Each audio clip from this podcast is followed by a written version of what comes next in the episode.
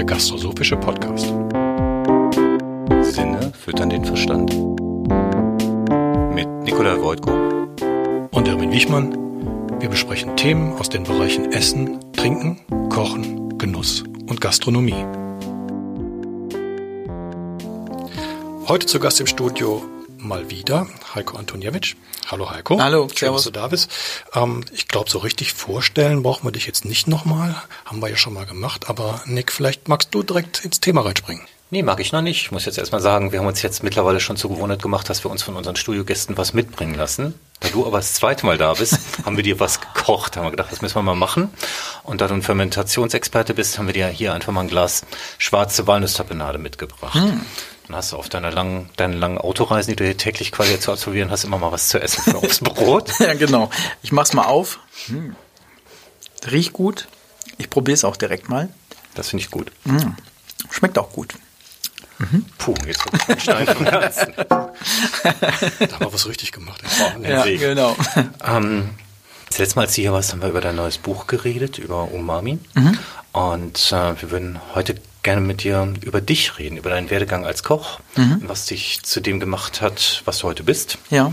Äh, was du genau bist, müssen wir auch nochmal drüber reden. Aber da kommen wir quasi bi biografisch drauf. Wann bist du auf die Idee gekommen, Koch zu werden? Also wodurch? Wodurch? Also es ist, ähm, klingt fast wie äh, eine, äh, eine, eine schöne äh, Geschichte letztendlich. Ich bin äh, auf die Idee gekommen, äh, es gab eine Fernsehsendung, Drehscheibe, und äh, die Drehscheibe war, ähm, äh, war immer äh, ein Koch, der Max Inzinger war äh, zu dem Zeitpunkt auch da und das habe ich immer äh, liebend gerne dann auch gesehen. Ich glaube immer donnerstags war es und äh, da bin ich dann einfach äh, äh, immer vorm Fernseher äh, kleben geblieben und ähm, was mich da einfach auch inspiriert hat, äh, Koch zu werden, ähm, war eins, dass ich ähm, gesehen habe, wie er auf eine Waldlichtung gegangen ist, äh, Löwenzahn gesammelt hat, dann gab es so einen Kamerazwischenschnitt und dann ist er ins Studio gekommen und hat dann einen Löwenzahnsalat mit ähm, gebratener Hähnchenleber gemacht. Und da war es um mich geschehen im Grunde genommen. Und da habe ich gedacht, genau das will ich auch. Und ähm, als ich dann später dann einfach weiter in den Schulen auch unterwegs gewesen bin, ähm, habe ich jedes Praktikum auch immer wieder in Küchen absolviert. Und ähm, diese Faszination des Kochens hat mich überhaupt nicht mehr losgelassen. Ist dann bei dir zu Hause auch gekocht worden? Ja, also bei uns zu Hause ist es eher gut bürgerlich einfach auch gekocht worden. Ähm, heute zurückblickend, hm, wenn man es in Sternen ausdrücken würde, hätten wir keinen Stern gehabt. Hast du mitgekocht zu Hause? Ähm, also ich habe bei meiner Mutter immer wieder auch zugeschaut, bei meiner Großmutter wenig auch, aber ähm, ich habe zu Hause immer wieder ähm, sehr, sehr gerne und regelmäßig dann auch immer wieder versucht, so meine ersten Gehversuche dann einfach zu absolvieren. Ich habe sicherlich auch für meine ähm, Fußballkollegen dann einfach mal in dem jungen Alter ähm, immer wieder Apfelpfannkuchen gemacht und äh, das hat meine Mutter nicht so gefreut, weil sie musste ja aufräumen hinterher. Also das, also mein Kumpels hat's geschmeckt, mir auch, aber äh, meine Mutter fand das immer gruselig, glaube ich. Okay, kann man, kann man vielleicht nachvollziehen. Genau. Ähm, als du dich dann entschieden hast, Koch zu werden, hast du dir dann Gedanken gemacht, wo du deine Ausbildung beginnen möchtest? Ähm, ich sag mal jein. Also ähm, ich sag mal, zu dem Zeitpunkt war es ja auch so, du hast dich immer wieder darüber informiert, wo du eine gute Ausbildung natürlich auch bekommen kannst. Ähm, ich habe, glaube ich, vier oder fünf Bewerbungen einfach geschrieben und habe ähm, den Zuschlag dann in dem damals äh, besten Restaurant in Dortmund auch bekommen. Da haben wir eine Warta-Kochmütze. Äh, das ist äh, Motel Lenhoff in, ähm, in Dortmund auch gewesen.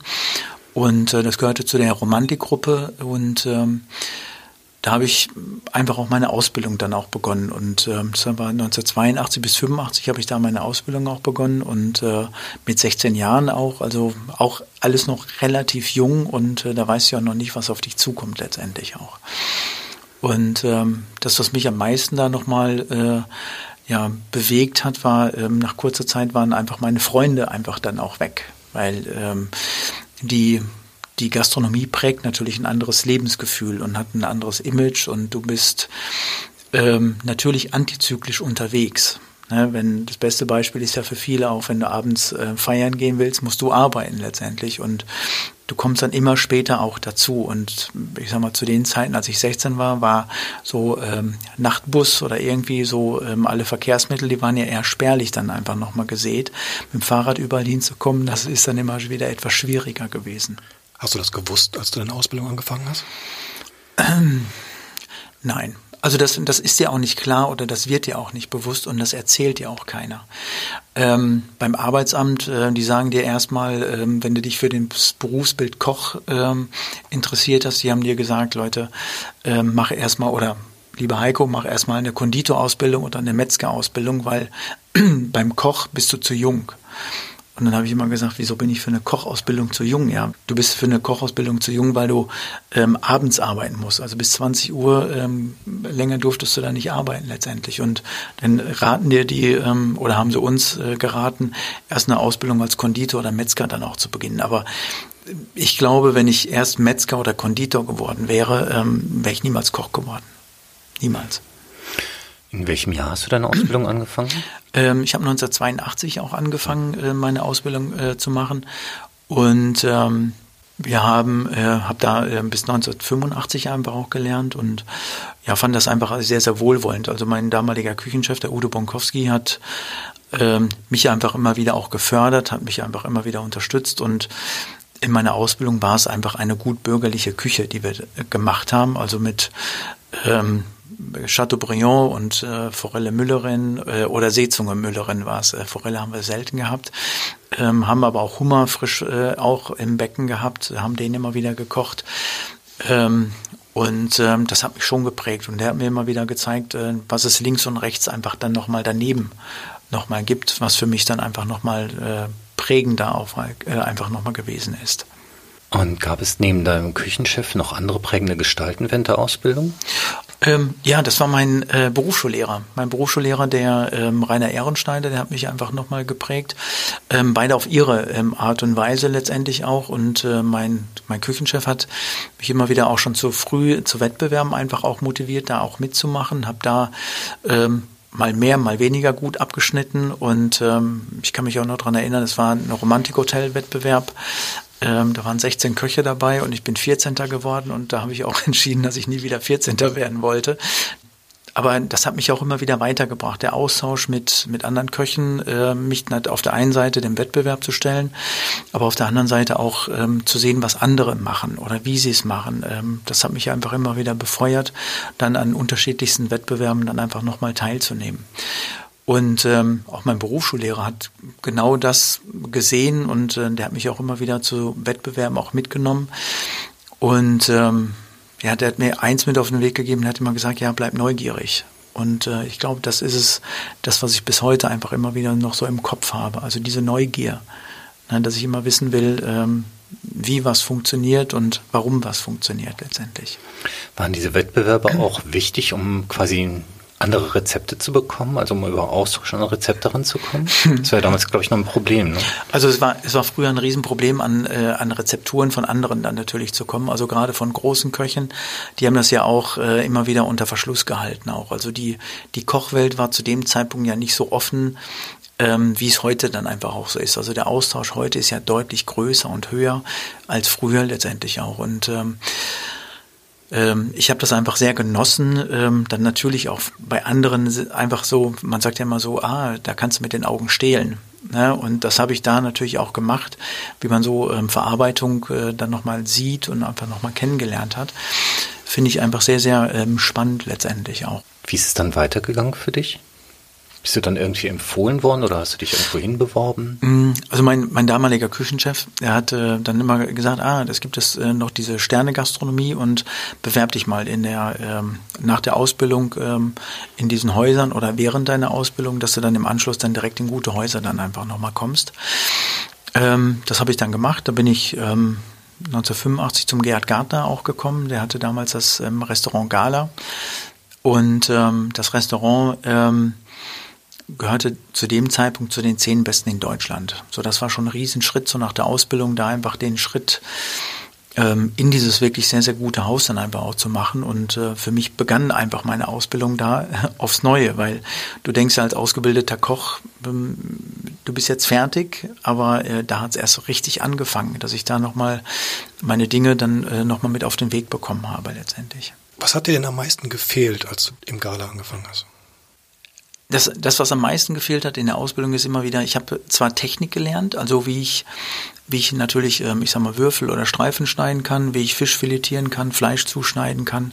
Was ich nicht mit auf den Weg bekommen habe, ist ähm, ähm, das, wie ich schmecken kann. Also das, das fehlt einfach auch immer wieder noch in der Ausbildung, weil ich hätte früher nie beschreiben können, wie eine Sauce Hollandaise einfach auch schmeckt ähm, wie die Viskosität von der Hollandaise ist, wie die aufbereitet wird, äh, was passiert, wenn ich ähm, etwas Butter mehr dazu mache, wie wird die von der Dichte, wird sie geschmacklich anders, wie ist es, wenn ich etwas Zitronensaft dazu mache, wie ist es, wenn ich die Reduktion, die ich auch dafür äh, nochmal äh, vorher bereitstellen muss, wenn ich da mehr Zwiebeln, mal weniger Zwiebeln reinmache, wie verändert sich das alles? Ähm, das hat man nicht auf den, äh, nicht mit auf den Weg bekommen. Das, was wir Lernen ist Technik, aber nie schmecken. Und eigentlich ist es das, das elementar Wichtige, was wir dann auch mit auf den Weg bekommen natürlich. Oder mit auf den Weg bekommen müssen letztendlich. Weil in Verkaufsgesprächen, über was reden wir? Was essen. Da muss ich ein Essen beschreiben können, da muss ich Geschichten erzählen über Essen, da muss ich ähm, Dinge erzählen, die erlebbar werden. Also ich will nicht sagen, dass ich jetzt Geschichtenerzähler werde, sondern eher, ich muss emotionalisieren. Und ähm, das kann ich einfach nur, wenn ich die Dinge, die ich selber mit meinen Händen herstelle, auch gut beschreiben kann. Jeder Künstler schöner, kann das. Schöner Sprung vom Analytischen zum Emotionalisieren. Aber das Analytische ist ja, vermute ich jetzt mal, damals noch gar nicht richtig Teil der Küche gewesen. Oder wie würdest du das beschreiben? Also nicht so tief wie heute auch. Also viele haben dann natürlich auch über Geschmack natürlich nochmal gesprochen, aber ähm, nie darüber nachgedacht, ob wirklich alles so richtig ist, was wir da so tun. Also wir haben einfach Dinge getan, ähm, über Jahre, Jahrzehnte vielleicht auch, ähm, weil wir sie immer so gemacht haben und nie hinterfragt, ähm, warum wir die Dinge so tun, wie wir sie tun auch. Und ähm, wir haben nie hinterfragt, warum wir Bouquet Garni in eine Brühe machen oder geröstete Zwiebeln. Also ob ich das brauche oder nicht. Oder was passiert, wenn ich Gewürze mit dazu mache? Oder an welchem Punkt muss ich die Gewürze dazu machen? Das kriegt man nicht mit auf den Weg. Und was verändert sich dadurch nochmal? Das heißt also, schmecken ist eigentlich auch immer wieder sprechen über, über den Geschmack. Natürlich. Das ist dann wirklich mal wieder nachdenken, austauschen. Und ja. das wird ja dann erstmal in der Ausbildung unterdrückt eher, ne? Also man ja, weil, weil du natürlich erstmal dein, dein Handwerk einfach also wirklich Hände arbeiten lernen musst. Ähm, und eigentlich musst du ja überall äh, mit anfangen oder auch mit beginnen. Also du musst mit deinen Händen anfangen zu arbeiten und musst natürlich auch äh, ja mit dem Kopf anfangen und auch mit deinem Geschmackssinn anfangen zu arbeiten, weil das lernst du ja nicht. Ich lerne bis heute noch schmecken.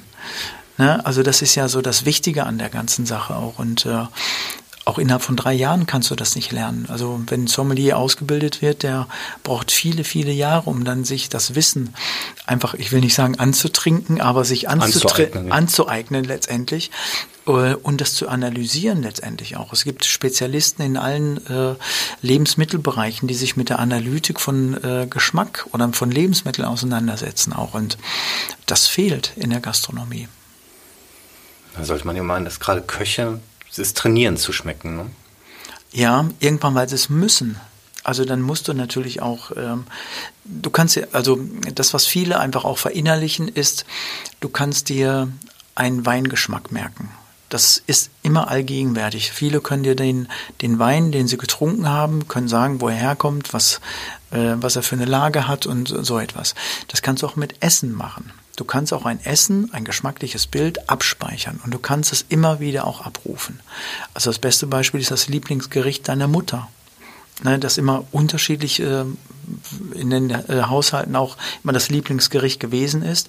Aber wenn du das einmal verinnerlicht hast, es kommt nie wieder etwas so an dieses Gericht heran, was du damals auch mit auf den Weg bekommen hast. Also das geht gar nicht. Mhm. Weil es mehr als der Geschmack ist. Dann auch. Ja, klar. Also Emotionen auch, natürlich. Also da sind wir dir wieder, was du gerade auch gesagt hast. Es ist ja die Analytik und Emotionen. Und eigentlich das, das große Ziel bei einem guten Koch, finde ich, dass du Kopf und Bauch zusammenbringst. Ne? Also, weil ich finde immer, du merkst, wenn du irgendwo essen gehst, ob ein Koch mit dem Kopf kocht oder mit dem Bauch kocht. Das merkst du ganz klar, finde ich. Äh, und die große Kunst, finde ich, um Gäste zu begeistern, wenn du beides zusammenbringen kannst. Also Kopf und Bauch. Dass man also die Emotion nicht vergisst, die ja Essen eigentlich immer wieder Eben. sein soll. Ne? Also diese ja. Begeisterungsfähigkeit genau, oder genau, Begeisterungsfähigkeit genau. auszulösen. Ja. ja. Mhm. Ne, also das kannst du ja unterschiedlich dann einfach nochmal auch auslösen. Ähm, manchmal ist es übers Essen erzählen oder manchmal nur, weil es schmeckt oder weil es riecht oder weil es an irgendwas erinnert. Also sehr, sehr unterschiedlich letztendlich mhm. nochmal. Kannst du dich an einen Punkt in deiner Ausbildung erinnern, wo das thematisiert worden ist? Oder vielleicht nach der Ausbildung? Also viel zu wenig auch. Also so, ähm, das ist genauso, wenn, wenn ein Chef neben dir steht, wenn ein Chef neben dir steht und äh, mit dir im äh, Sottoir rührt und ähm, gibt ähm, oder schiebt dir den Löffel mit der Soße einfach in den Mund, das vergisst du nicht, diesen Geschmack. Aber es ist so wie Füttern. Ne? Also hier, probier. Mhm. Also es ist wie, wie äh, Babynahrung. Also diesen, diesen Augenblick vergisst du nicht. Also wenn man sich mal füttern lässt, auch von seinem Chef letztendlich, das ist absolut prägend. Und wenn er dir dann noch erzählt, was es schmecken muss, das vergisst du nie wieder. Das heißt, dann werden also auch auf der Geschmackskarte werden Punkte markiert, ne? also Koordinatenpunkte. Ja, genau, genau, genau. Also das ist, und das ist natürlich etwas, das kann man heute, glaube ich, auch sehr, sehr gut in, in der Schule einfach nochmal abbilden. Und ich glaube, das ist auch dringend notwendig und nötig letztendlich. Dann warst du also im Gala in Aachen. Wie lange bist du da geblieben? Ähm, da war ich ein halbes Jahr. Ähm, und es war ähm, eine harte Schule. Ähm, das war äh, immer wieder ähm, lange Tage ähm, zu arbeiten, sechs Tage in der Woche, nicht ein üppiges Gehalt einfach nochmal zu bekommen. Und ähm, da habe ich dann irgendwann auch gedacht, nee, das ist es dann auch nicht, weil es natürlich extrem hart war, lange war, ähm, wenig Geld und äh, hast eh keinen gekannt letztendlich auch und äh, mit nach einem halben Jahr auch als fast dienstältester Kommi, der jemals da gewesen ist, auch wieder gegangen. Und ähm, das war schon prägend auch. Also ich will die Zeit nicht missen, ähm, aber ähm, ist man da verschwenderisch mit Mitarbeitern umgegangen? Man hat sie an beiden Enden angezündet. Also das ist einfach immer wieder so der Punkt. Auch da war das Skala höchstwahrscheinlich auch nicht alleine ähm, auf weiter Flur. Und damals gab es natürlich noch deutlich mehr Mitarbeiter, die dann natürlich auch in diese guten Häuser einfach gehen wollten oder kommen wollten. Ähm, aber das ist ja heute nicht mehr so. Und es ist, man sagt immer, es ist besser geworden, aber nicht so gut, dass immer mehr Leute natürlich auch nochmal in die Gastronomie kommen wollen. Weil ich finde auch, dass dieses Ausbildungssystem, was wir haben, einfach völlig überholt ist. Weil eigentlich müssen wir sowas wie Universitäten schaffen, also einen akademischen Grad für Köche einfach auch schaffen. Ich finde, wir müssten auch viel, viel länger ausgebildet werden oder auch Leuten die Möglichkeit geben, die einfach nur, ich sag mal, Suppen und Soßen beispielsweise lernen wollen, dass sie nach einem Jahr fertig sind und dass sie sich später einfach nochmal weiterbilden können. Wenn sie, äh, weiß ich, äh, Fisch und Fleisch äh, lernen wollen, wenn sie merken, Suppen und Soßen reichen mir nicht mehr. Das müsste ich denen die Möglichkeit geben. Und es müssen, wir müssen gut ausgebildete Fachkräfte einfach wieder haben. Also es ist so eine Mischung, glaube ich, aus beiden. Also Persönlichkeit auf der einen Seite oder Menschlichkeit in der Küche und extrem gute Ausbildung in der Küche letztendlich oder für die Küche oder für die Gastronomie letztendlich. Nach dem halben Jahr hast du einfach hingeschmissen und bist gegangen oder hattest du dir schon was überlegt, wo du hingehen möchtest? Ich hatte einfach die Nase voll. kann man einfach so sagen, weil es war äh, nicht einfach auch und äh, dann bin ich ähm, in die Residenz gegangen nach Essen-Kettwig. Ähm, ähm, ähm, das gehörte damals in Bertolt Bühler ähm, und äh, da war ich aber sechs Jahre dann auch ähm, Mitarbeiter und äh, habe die Zeit da einfach auch sehr genossen. Also ich habe auch nicht viele berufliche Stationen durchlaufen auch, also wie es bei Köchen manchmal auch so üblich ist. Ähm, und äh, ich habe mich da pudelwohl gefühlt. Ich war, Hatte das was mit Bertolt Bühler zu tun, dass du dich da so wohl gefühlt hast? Ja, ja, also er hat mich einfach laufen lassen. Also er hat so, also Bertolt hat so eine, eine Gabe, ähm, junge Talente einfach auch ähm, zu erkennen und die einfach zu fördern. Ähm, und ähm, das muss ich ihm bis heute einfach sehr hoch anerkennen ähm, oder anrechnen. Er hat, ähm, wenn, wenn ich damals schon Talent gehabt habe, dann hat er das erkannt und hat das immer wieder gefördert. Und ähm, es musste natürlich immer wieder in den Rahmen des Restaurants passen, in die Küche passen. Als ich da angefangen habe, haben wir einen Stern gehabt und im dritten oder vierten Jahr haben wir den zweiten Stern bekommen. Und äh, es musste natürlich immer wieder passen. Und ähm, er hat immer gesagt, ja, du bist kreativ genug und mach das mal. Also und hat es immer laufen lassen und äh, also bis heute denke ich immer, dass Bertolt Bühler einer der kreativsten Köche auch in Deutschland auch ist und auch der innovativsten Köche, ähm, weil er hat immer wieder so die ja, die, die Zeichen der Zeit einfach schon erkannt. Also ich weiß gar nicht, ob es Ende der 80er Jahre gewesen ist, hat er das erste Nichtraucherrestaurant in Deutschland auch eröffnet, das Benedikt. Ähm, damals war es ein riesen Aufschrei. Ähm, und ähm, er hat, ich sag mal, nichts drauf gegeben, weil freitags und samstags war äh, dieser Bereich ähm, offen und ähm, für maximal 20 Personen und äh, er hat es einfach gemacht und war immer wieder mit dem Unternehmen, immer wieder beschäftigt, wie kann ich das Bestmögliche für meine Gäste tun. Und ich glaube, unterm Strich ist er einfach immer Gast geblieben. Das zeichnet, glaube ich, auch einen guten Gastgeber aus, dass er immer ja. gerne auch die Seiten wechselt und gerne Natürlich. Gast ist und sich überlegt, ja. wie würde ich mich am wohlfühlen und wie kann ich mein Restaurant optimieren und den Gästen was Neues bieten. Also auch diese Emotionen immer wieder variieren, ja. damit es nicht immer dasselbe ist. Ja. und da gibt es auch viele Beispiele auch. Also weißt wir haben ähm, damals äh, Petit Fours abgeschafft, dann haben wir einen Kuchenwagen ähm, etabliert. Und ich glaube, wir waren die ersten, die einen Trüffelwagen äh, dann auch gehabt haben, auch. Also äh, die dann hinterher, also die Trüffel sind dann immer größer geworden. Hinterher konnten die Gäste das gar nicht mehr essen. Die waren wirklich so groß wie ein Golfball hinterher, äh, die sie dann auch mit automatisch mit nach Hause ge gekriegt haben. Ähm, also daran kann ich mich immer wieder noch sehr, sehr lebhaft dann natürlich auch dran erinnern. Sechs Jahre Residenz in, in Essen, mhm. ein schöner Bau damals, ne? Also wirklich, also ja, also so, Ding, ne? und und ich glaube, wir haben äh, oder Berthold, ich sage immer noch wir, weil ich gehör, ich war einfach auch Teil der ganzen äh, Geschichte. Der in der Zeit haben wir, glaube ich, ähm, alle Bereiche zweimal umgebaut. Also er hat immer wieder an dem ähm, an dem Restaurant und an dem Hotel immer wieder auch gearbeitet, immer wieder aufs Neue. Ja, also das zeichnet ihn einfach auch bis heute, denke ich, auch aus. Ist auch schön, dass man dann einfach merkt, dass da ist eine Veränderung da, anstatt immer wieder genau. dasselbe da ist. Genau. Dann hat man auch so den Eindruck, die Küche ja. verändert sich. Genau, nicht, genau. Ja, klar. Wo bist du dann hingegangen? Äh, und dann, dann im Anschluss habe ich mich schon selbstständig gemacht. Also ich habe mich äh, 1992 ähm, selbstständig gemacht mit einer äh, Geschäftspartnerin und ähm, mit einer Geschäftsidee, die wir gehabt haben. Ähm, wir wollten Catering, Fine Dining Catering bis maximal 20 Personen dann auch machen und ausschließlich im äh, Menübereich.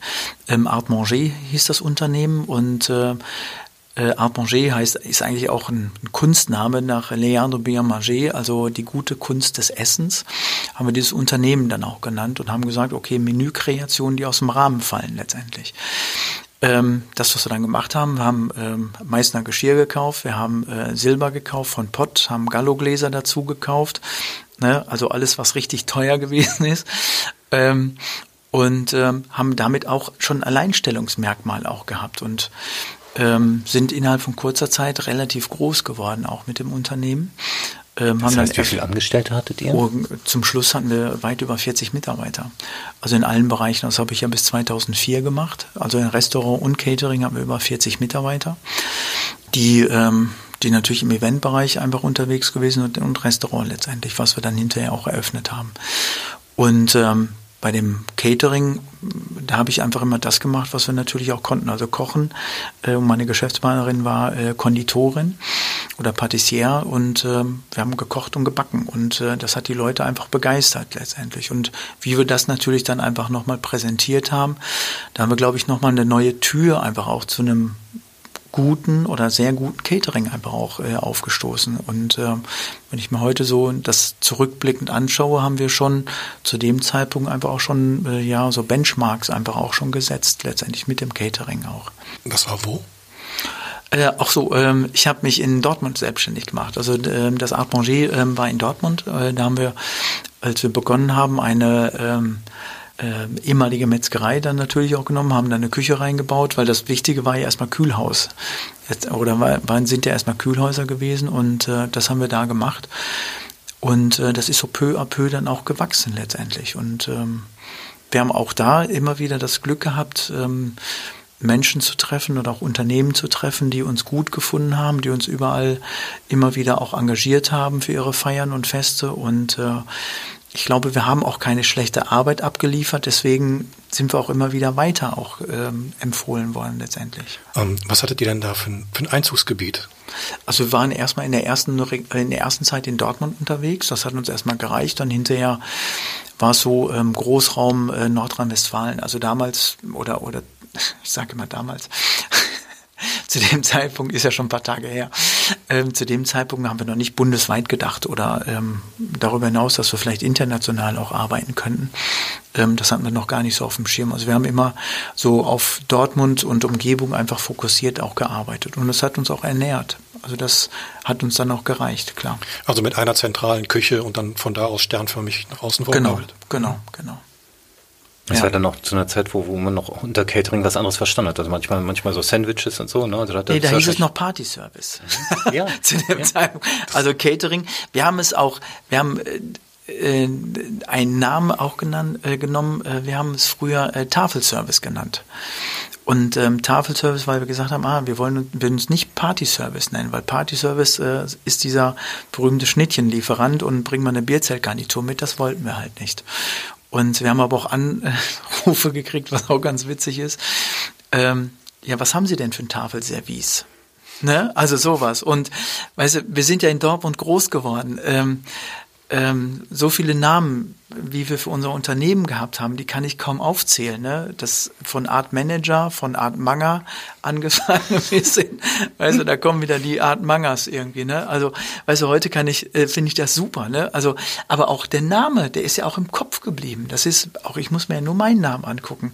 Er ist ja wirklich nicht einfach und viele hängen ja auch dran bei meinem Nachnamen. Ähm, aber der bleibt im Kopf. Das ist einfach mhm. so.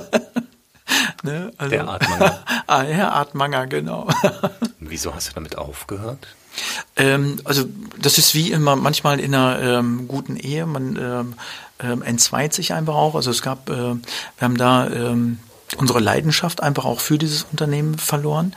Ähm, wir haben wirtschaftliche ähm, Schwierigkeiten gekriegt durch den 11. September. Ähm, da haben wir uns nicht richtig äh, davon erholt und ähm, das haben wir bis 2004 dann auch gemacht. Und äh, der 11. September hat uns richtig ähm, extrem viel Geld gekostet, weil wir in... Weshalb? Ähm, weil sehr, sehr viele ähm, Unternehmen ihre Feiern abgesagt haben. Weil ähm, jeder dann gesagt hat, ah, ich kann aus moralischen Gründen meine Feier nicht stattfinden lassen. Und ähm, dann haben wir auch unsere AGBs einfach mal geändert. Das ist auch immer ganz witzig, weil ähm, Terror ist keine höhere Gewalt, was in den AGBs steht. Da muss Terror rein. Also so schlimm und dramatisch das jetzt klingt, aber äh, dann änderst du das, dann musst du den Blick auf die Dinge einfach auch ändern. Ne? Und dagegen bist du nicht versichert. Das ist keine höhere Gewalt. Mhm. Null. Ähm, nach dem 11. September gab es ja auch einen Stimmungswandel, ne? dass die Unternehmen gar nicht mehr bereit waren, solche ähm, größeren Veranstaltungen mit guter Laune zu feiern. Ne? Ja, oder? oder? bodenständiger ist es an dem Punkt schon ja. geworden auch. Also man hat nicht mehr ähm, sich getraut, irgendwo auch etwas ähm, zu zeigen, was man hat. Also, also das war ja schon ein Luxusprodukt, was du angeboten hast damals, oder? Absolut. Also ähm, ich sag mal mit dem Meißner Porzellan, äh, das war auch ganz witzig. Äh, manchmal wussten die Leute nicht, was sie gegessen haben. Sie wussten manchmal nur, dass sie von Meißner Porzellan gegessen haben. Und sie konnten sich daran erinnern, dass es extrem gut gewesen ist. Also das hat uns echt geholfen auch. Also das war mir zu dem Zeitpunkt nicht klar oder auch bewusst.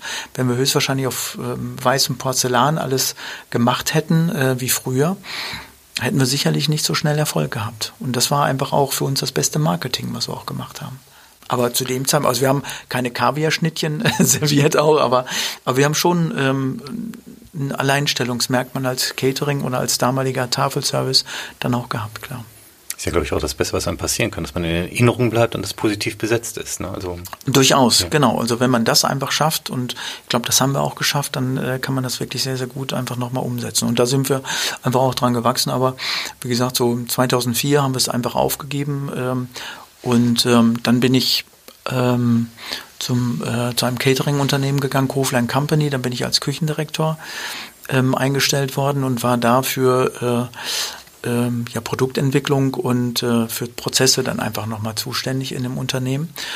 Und ähm, auch mein, der Klaus-Peter Kofler hat an dem Punkt ähm, früher immer ähm, äh, dieses Prätaliné auch auf den Weg gebracht und äh, das war so eine Leistungsschau, die er da gesagt hat, also ähm, wir machen ein, eine Leistungsshow, bevor der Kunde eigentlich weiß, was er, was er einfach auch will. Also wir geben da die Trends vor. Ihr definiert quasi, was der Kunde wir, wir definieren möchte. einfach auch, genau, wie Preta, wie Preta Porte letztendlich Mhm. auch. Und äh, das hat er wirklich sehr, sehr gut auch gemacht. Und es ist auch da innerhalb von kurzer Zeit zu einer Marke auch geworden, dieses Preta Diner. Wie muss ich mir das denn vorstellen? Kannst du das beschreiben? Dieses Preta Diner, Mhm. wie es entwickelt. Wir haben uns ähm, natürlich auch immer Trends angeguckt. Wir haben uns angeguckt, ähm, wohin, ähm, ich sag mal, auch Kundenwünsche natürlich auch mal gehen können. Aber wir haben aber ganz genau auch geguckt, was wir unseren Kunden auch bieten oder auch, ich sag mal, auch, wie wie sie eigentlich auch verzaubern können letztendlich. Und ähm, zu dem Zeitpunkt, das war ähm, 2004, da habe ich dann so die ersten Gehversuche mit der sogenannten Molekularküche dann auch gemacht, wobei ich Ferran Adria 2002 schon kennengelernt habe. Und ähm, da haben wir die ähm, molekulare Küche zum ersten Mal auch äh, ins Catering-Business auch geholt. Und äh, das war ganz spannend auch, das da äh, einfach weiter zu etablieren. Und ähm, das Unternehmen Kofler ist auch in dem Jahr als Caterer des Jahres äh, für dieses molekulare ähm, Konzept auch ausgezeichnet worden. War das mit der molekularen Küche im Catering, war das eher ein Show-Effekt? Also dass man, dass man sagen konnte, man spielt mit der Psyche der Gäste, weil man ja sehr nah am Gast ist? Oder war das Arbeitsprozesse vereinfacht? Beides. Also es ist ja eigentlich ähm, Technologie und Emotionen auch, äh, wie du das dann einfach wieder äh, ähm, rüberbringen kannst. Also du konntest ja zu dem Zeitpunkt keinen mehr mit einem Creme, äh, flambierten Crepe Suzette einfach hinterm Ofen herholen. Äh, da war es jetzt vergleichsweise vielleicht der Stickstoff, was die, äh, was die Gäste auch absolut fasziniert hat und äh, ähm, auch so Aufmerksamkeit auf sich gezogen hat. Das, was wir aber in der Küche gelernt haben, ist ein noch sorgfältiger Umgang mit Lebensmitteln, ein Bewusstsein für ähm, Gerichte, um dann die optimalen Temperaturen für Zubereitung einfach zu finden, optimale Texturen einfach nochmal zu entwickeln und äh, ja, wie gesagt, ein Gesamterlebnis für Gäste einfach nochmal zu schaffen. Also ein geschmackliches Gesamterlebnis für Gäste nochmal zu schaffen. Hat das dann auch dazu geführt, dass man genauer gearbeitet hat in der Küche? nee. Nein, nicht wirklich. Es hörte sich jetzt gerade so ein bisschen an, als wenn das der Moment gewesen wäre, wo die Küche zum Labor geworden ist. Ja, das Bild ähm, hat, hat ähm, das Bild haben natürlich die Medien einfach gezeichnet. Und es ist ja ein ganz falsches Bild der sogenannten Molekularküche in den Medien einfach gezeichnet worden. Jeder hat gedacht, die Köche stehen jetzt wirklich im Labor, riechen an Reagenzgläschen und äh, trinken und essen auch daraus. Aber wenn man aus dem Reagenzglas getrunken oder gegessen hat, das schmeckt einfach nicht. Das ist null emotional. Und diese Küche, ich sag mal, ähm, die wurde ja immer wieder als ja, ähm, Stickstoffküche, Schaumküche einfach nochmal so abgetan. Im Grunde genommen, ähm, bei uns ist es immer ein Essen geblieben, was ja auch wichtig ist. Also wo du äh, Kälte, Hitze, Texturen einfach auch schmecken kannst. Und äh, das Bild der sogenannten molekularen Küche hat bei uns nie existiert. Es ist immer ein Essen geblieben. Das ist auch wichtig. Ne, weil wenn es kein Essen bleibt, hat keine Küche auf dieser Erde einfach ihren Erfolg. Das ist, äh, oder auch ohne Geschmack hat keine Küche auf dieser Erde Erfolg. Also das kann man dann auch immer wieder äh, so sagen. Und die Köche haben auch nicht präziser auch gearbeitet. Das ist mehr und mehr gekommen, aber Köche wiegen kaum etwas ab. Das ist in der Genetik eines Kochs einfach gar nicht hinterlegt. Auch also das, äh, das geht manchmal nicht. Das funktioniert nicht. Und, oder du musst dich wirklich dazu zwingen. Und wir haben, wir nennen es heute einfach auch, wenn ich äh, so unsere Arbeit heute angucke, dass wir so Prozesse einfach aufgelegt haben und wir beschreiben die immer wieder sehr, sehr bildlich und sehr nah und gucken dann auch, dass wir es jedem einfach so leicht machen, wie es dann auch geht. Und abwiegen natürlich auf der einen Seite, aber dass diese Kontrolle über Geschmack einfach immer wieder noch da ist. Also dann doch nicht abwiegen nur fürs Rezept, um das Rezept aufschreiben Ja. zu können schon? Das ja, aber du musst ja eher analysieren letztendlich auch. Also früher haben wir immer alles das, was gut gewesen ist, aufgeschrieben. Das, was ich da gelernt habe, auch alles, was schlecht gewesen ist, aufzuschreiben. Also damit es dich dann hinterher auch weiterbringt, weil alles das, was du schlecht irgendwann mal gemacht hast, ist egal in welchem Bereich deines Lebens. Ähm, viele schreiben Tagebücher. Ne, da ist ja auch nicht alles Gold, was da drin steht. Aber das dann hinterher nochmal zu lesen, bringt dich ja weiter. Im Augenblick hast es aufgeschrieben, hast es erstmal vergessen. Wenn du etwas Negatives in der Küche produzierst und es weglegst, ist es weg. Aber irgendwann kommt auch ein Augenblick, dann weißt du, ah, wir haben irgendwas mal gemacht, ich kann nachlesen und vielleicht dann die Lösung für ein anderes Gericht nochmal finden, weil du einfach geschmacklich analysiert hast, hast aufgeschrieben und hast einfach notiert. Fand ich deutlich wichtiger. Wie lange warst du bei Kofler als Produktentwickler?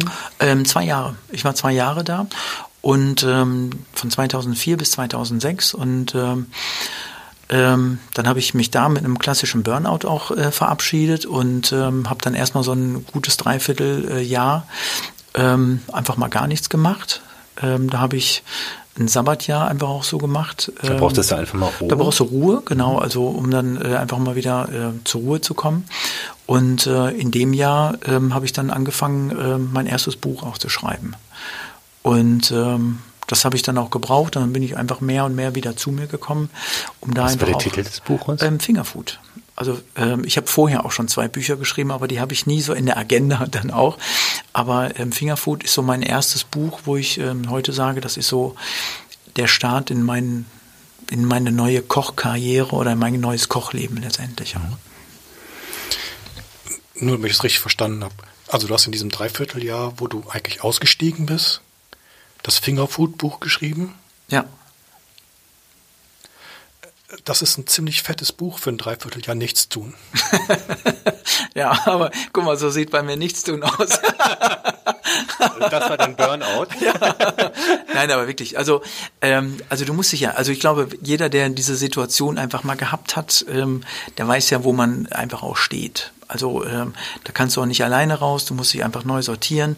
Und wenn du einfach, äh, ich sag mal, so einen Burnout auch hast oder gehabt hast, du gehst ja ganz anders damit um. Jeder geht da anders mit um. Ähm, für mich war dieses Arbeiten an diesem neuen Buch einfach ein Sammeln.